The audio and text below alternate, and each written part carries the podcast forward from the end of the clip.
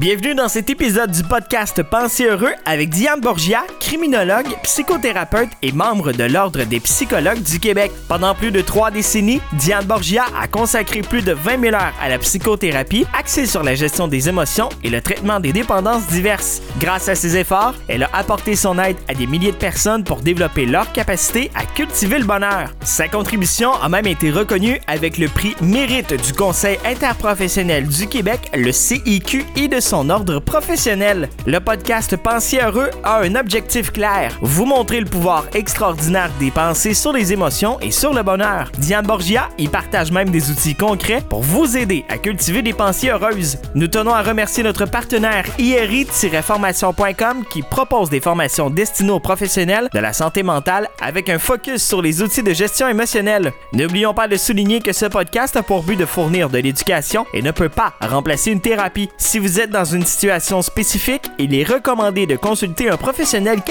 Nous espérons que cet épisode vous apportera de nouvelles perspectives. Bonne écoute! C'est avec grand plaisir que nous accueillons aujourd'hui Diane Borgia, qui est formatrice, conférencière, auteure, psychothérapeute et criminologue. Bonjour Diane Borgia. Alors, on y était dans le désordre aujourd'hui. Oui, bonjour Michel. Euh, oui, c'est drôle que vous finissiez par criminologue parce qu'en fait, euh, bien que je puisse avoir un bac en criminologie, j'ai pas travaillé énormément en criminologie. En fait, la criminologie, hein, c'est l'aide ou la prévention Oui. au niveau des criminels, des délinquants, ces choses-là. Et bien que j'ai travaillé au service correctionnel pendant quelques années, c'est un domaine que j'ai rapidement quitté parce que trop d'encadrement à mon Ah oui? goût. Peut-être suis-je un peu délinquant. Ah, ben écoutez, bienvenue dans le club. J'ai toujours eu de la difficulté avec un encadrement qui est, étouffant.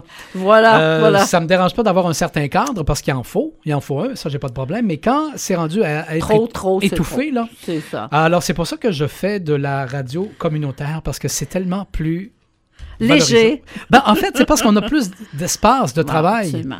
On a plus d'espace de travail. D'être soi. Excusez l'expression. Moins d'anxiété, peut-être? Oui, ben c'est parce qu'on n'a pas de cravate de Montréal qui viennent nous dire quoi faire. Ah! Alors donc, on a moins peur et on est moins anxieux. C'est merveilleux, ça. Et là, ça n'a pas paru, mais on vient de faire le lien avec, avec le sujet d'aujourd'hui. Bien sûr.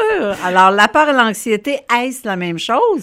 Euh, C'est moi qui dois poser la question. Je sais pas moi, ce qui est pas non, moi non, qui mais moi, je vous dis là. juste le titre, Michel. Voyons, je vais vous laisser poser la question. Allez-y. D'accord, non, je vais vous laisser répondre euh, parce que justement, la peur et l'anxiété, est-ce que c'est la même chose? En fait, euh, bon, on va faire euh, vraiment la distinction entre les deux. oui. Peur et anxiété ne sont pas des synonymes, mais on va voir que ce sont des émotions qui sont liées. D'accord. D'abord, je dois dire que l'anxiété, c'est une émotion qu'on appelle dite composée. C'est-à-dire que c'est une émotion qui est composée de la présence de deux émotions. OK? Donc, pour vivre de l'anxiété, ça prend d'abord une émotion de peur Oui. accompagnée d'une émotion d'impuissance. Quand les deux sont liés, c'est ça, l'anxiété. Bon, je, je vois Non, des, gros yeux. Non, mais- là, je non, vois, mais je vois- je vois des interrogations dans vos yeux, Michel. Je vais vous expliquer. Oui. D'abord, on va expliquer l'émotion de peur. Qu'est- Qu'est-ce qu'on entend par peur? La peur est une émotion utile et même qui nous aide à survivre. Si on avait peur de rien, ça ferait longtemps qu'on serait mort. Oui. Hein? Effectivement. Donc, la peur est une émotion utile en ce sens que c'est la peur qui va faire en sorte que je vais m'arrêter, vérifier gauche-droite sur le bord de la rue pour pas me faire frapper avant de traverser. Oui. C'est la peur qui va faire en sorte que je vais vérifier si mon eau est pas trop chaude dans mon bain. Voyez-vous? Oui, oui. La peur est utile à notre survie et à notre bien-être pour éviter de se blesser ou de mourir dans des circonstances qu'on pourrait éviter. Donc, la peur est une émotion dite viable, vivante et qui nous permet de vivre. D'accord. Mais cette peur-là, lorsqu'elle est accompagnée d'une deuxième émotion qui s'appelle impuissance, là, à ce moment-là, on va parler d'anxiété. On ne parlera plus de peur. D'accord. On va parler d'anxiété. Je vais vous donner un exemple. Même exemple que tantôt. Je viens pour traverser la rue, mais cette fois-ci, au lieu d'avoir la liberté de regarder à gauche et à droite, on me bande les yeux. Voyez-vous? OK. J'ai la peur parce Oui. que je le sais que je suis en train de traverser une rue achalandée. Deux, là, je ressens quelle autre émotion? Avec le, le bandage des yeux, je ressens de l'impuissance Oui. à éviter le danger. Alors, cette impuissance accompagnée de peur égale émotion d'anxiété. D'accord. C'est clair? Oui. Donc, la peur, c'est une émotion dite saine, est utile, alors que l'anxiété, c'est souvent, sinon presque toujours, nuisible et inutile. Puis on peut l'éviter. Ce segment est présenté par l'Institut Émotivo-Rationnel International. L'Institut offre des formations accréditées par plusieurs ordres professionnels dans le domaine de la gestion émotionnelle. Pour en savoir plus, rendez-vous sur le site iri-formation.com. C'est clair? Oui. Donc, la peur, c'est une émotion dite saine, qui est utile, alors que l'anxiété, c'est souvent, sinon presque toujours, nuisible et inutile. Puis on peut l'éviter. On peut éviter l'anxiété parce que Oui. des fois, on est dans des situations où on, on- on va, on, va parler, euh, on va parler, par exemple, de l'intimidation. À l'école, Diane, on a entendu euh, tellement de- de- d'histoires d'horreur Oui. avec, euh, avec ça. Et on, a l'impression que, justement, ces jeunes-là vont vivre, par exemple, une anxiété. Beaucoup, beaucoup d'anxiété. Avant d'aller plus loin, j'aimerais vous donner des synonymes du mot anxiété. D'accord. hein, de l'émotion anxiété. Donc, si on vit de l'angoisse, c'est aussi de l'anxiété. De l'angoisse, de l'appréhension, des craintes, des doutes, de l'effroi, de la frayeur, de la gêne, de la hantise, de l'inquiétude, de l'insécurité, la méfiance, la panique, la stupeur, la terreur, la timidité, le tourment et l'affolement.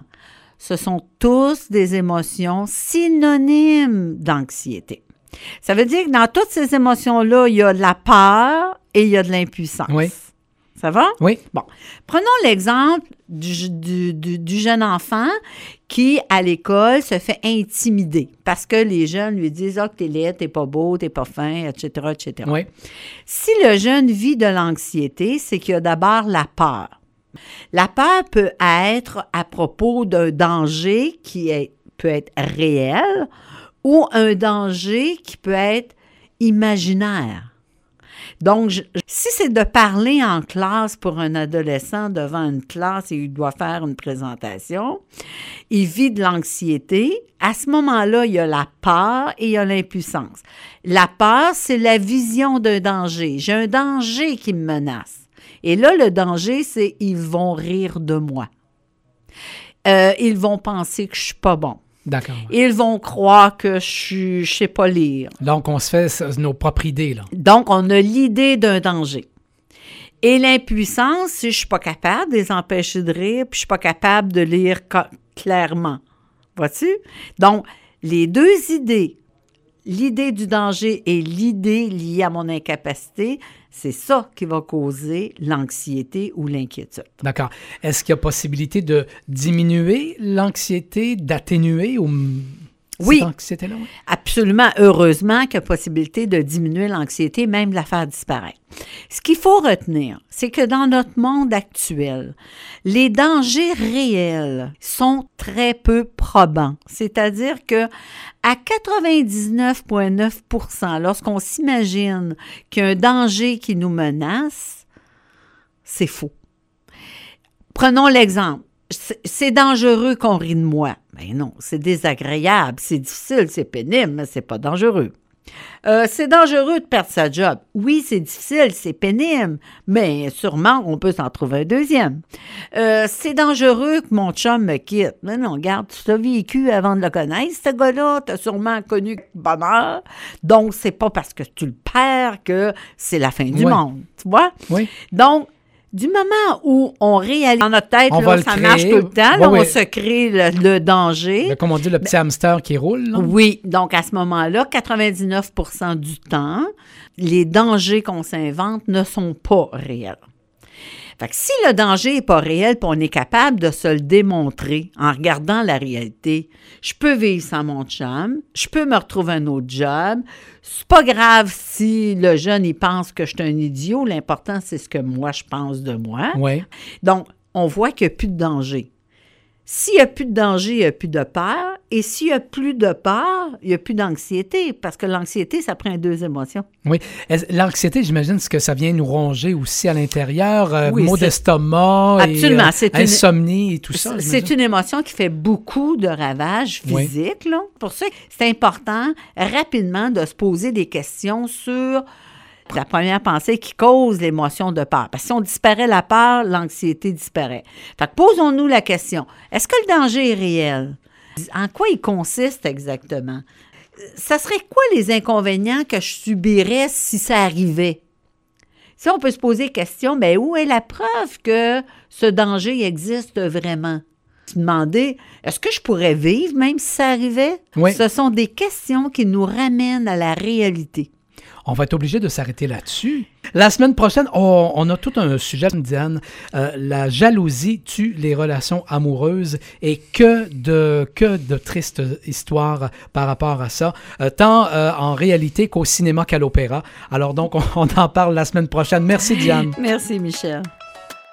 Ainsi se termine cet épisode Pensez heureux de Diane Borgia. Pensez heureux est rendu possible grâce à notre partenariat avec IRI-formation.com qui propose des formations professionnelles centrées sur le bien-être émotionnel. Avant de clore cet épisode, nous vous remercions chers auditeurs et auditrices pour votre fidélité et un merci spécial à Audrey Rossi pour sa musique. Nous vous disons à la prochaine.